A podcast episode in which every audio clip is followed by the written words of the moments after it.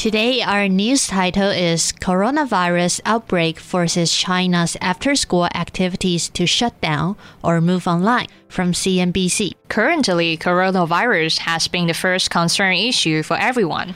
Almost all news on TV are talking about it. And according to my understanding, the situation in China is very serious, right? Yes, the death toll is higher than other countries and the number of infections is still increasing. To limit the spread of the virus, the government has already postponed the resumption of school. Yeah, same as Taiwan. The winter vacation was also extended. Yeah, that is the reason we're going to talk about the online courses today. Because students couldn't go to schools, the offline courses are suspended now.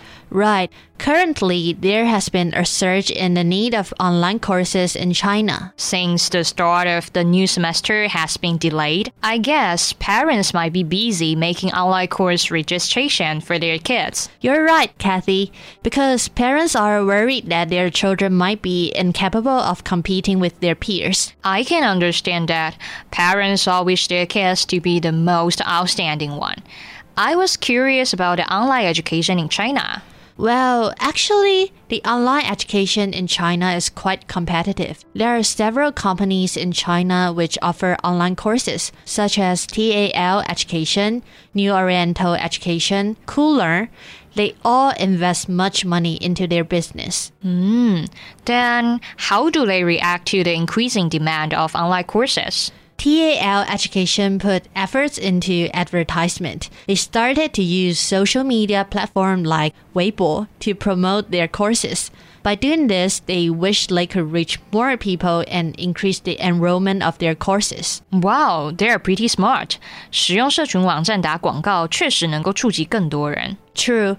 However, most of the companies are offering basic kindergarten to 12th grade classes for free during this time period. For those hesitant parents, they can reconsider to let their children enroll in the courses. Also, they can approach to more potential customers. That's right. However, things will not always go smoothly. They do encounter some difficulties now. Like what? Since online courses charge less than offline courses, actually their revenues is decreased. Also, they are short on teachers. Because they need experienced teachers to shoot those videos.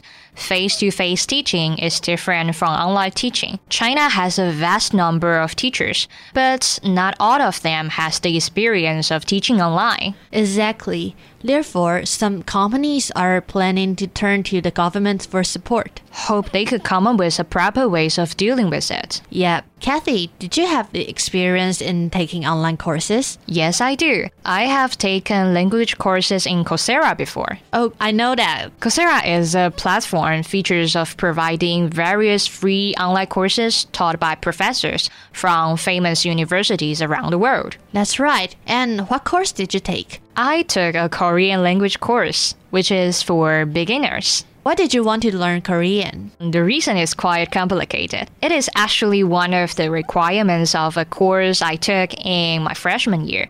The professor wanted us to have more understanding of online courses because online education has become a trend.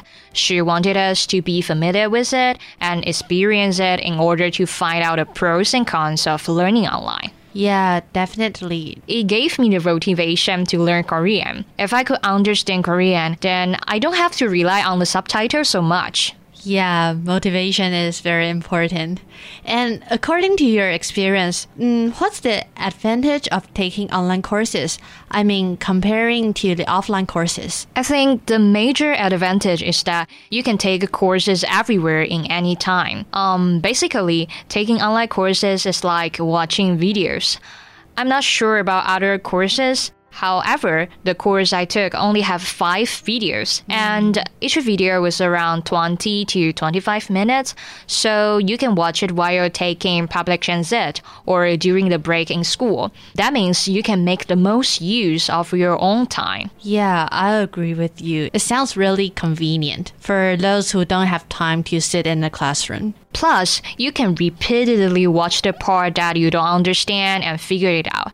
In class, you know, sometimes we will miss something if the teacher speaks too fast. Yeah. However, while you're taking online courses, you don't have to worry about that. You can watch the video again and again. Indeed. But I wonder what if you have some questions like you cannot ask teacher directly? Yeah, actually, you point out the disadvantage of taking online courses. When you got some questions on your mind, there's no one who can answer you. When I was taking the Korean language courses, I always had some questions on my mind. I was not sure if I pronounced the word correctly because I just repeated what teacher said and no one will correct me or tell me what can I do to improve my pronunciation. Mm, so do you think it will influence your learning effect? Yeah, kind of. Also, I think staring at the screen for a long time is harmful to our eyesight.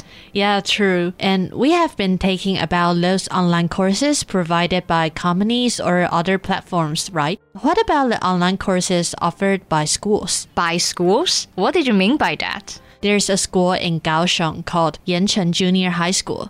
Teachers there decided to shoot videos for students to preview the contents of several subjects at home. 因为因应延后开学，高雄盐城国中的老师们会拍摄线上教学课程，让学生在家也可以预习下学期的课程哦。Sounds cool. Some teachers also give assignment to their students by putting a link below the video. Students can download and finish it by their own. 刚刚讲的是国中的案例，想问 Cathy，你知道如果像我们这种大学生想要线上学习课程的话，除了 Coursera 之外，我们有什么选择吗？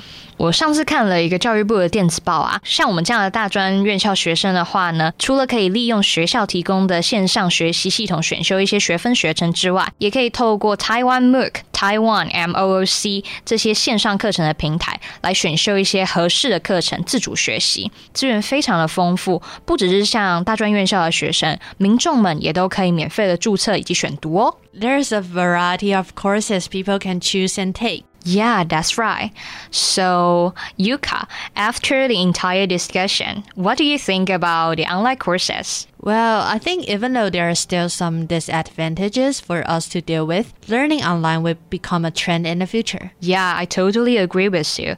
I think it cannot replace the role of teacher, but it will be more and more popular and prevalent. Yeah, I agree with you. I guess that's all for today. Hope you guys enjoyed it.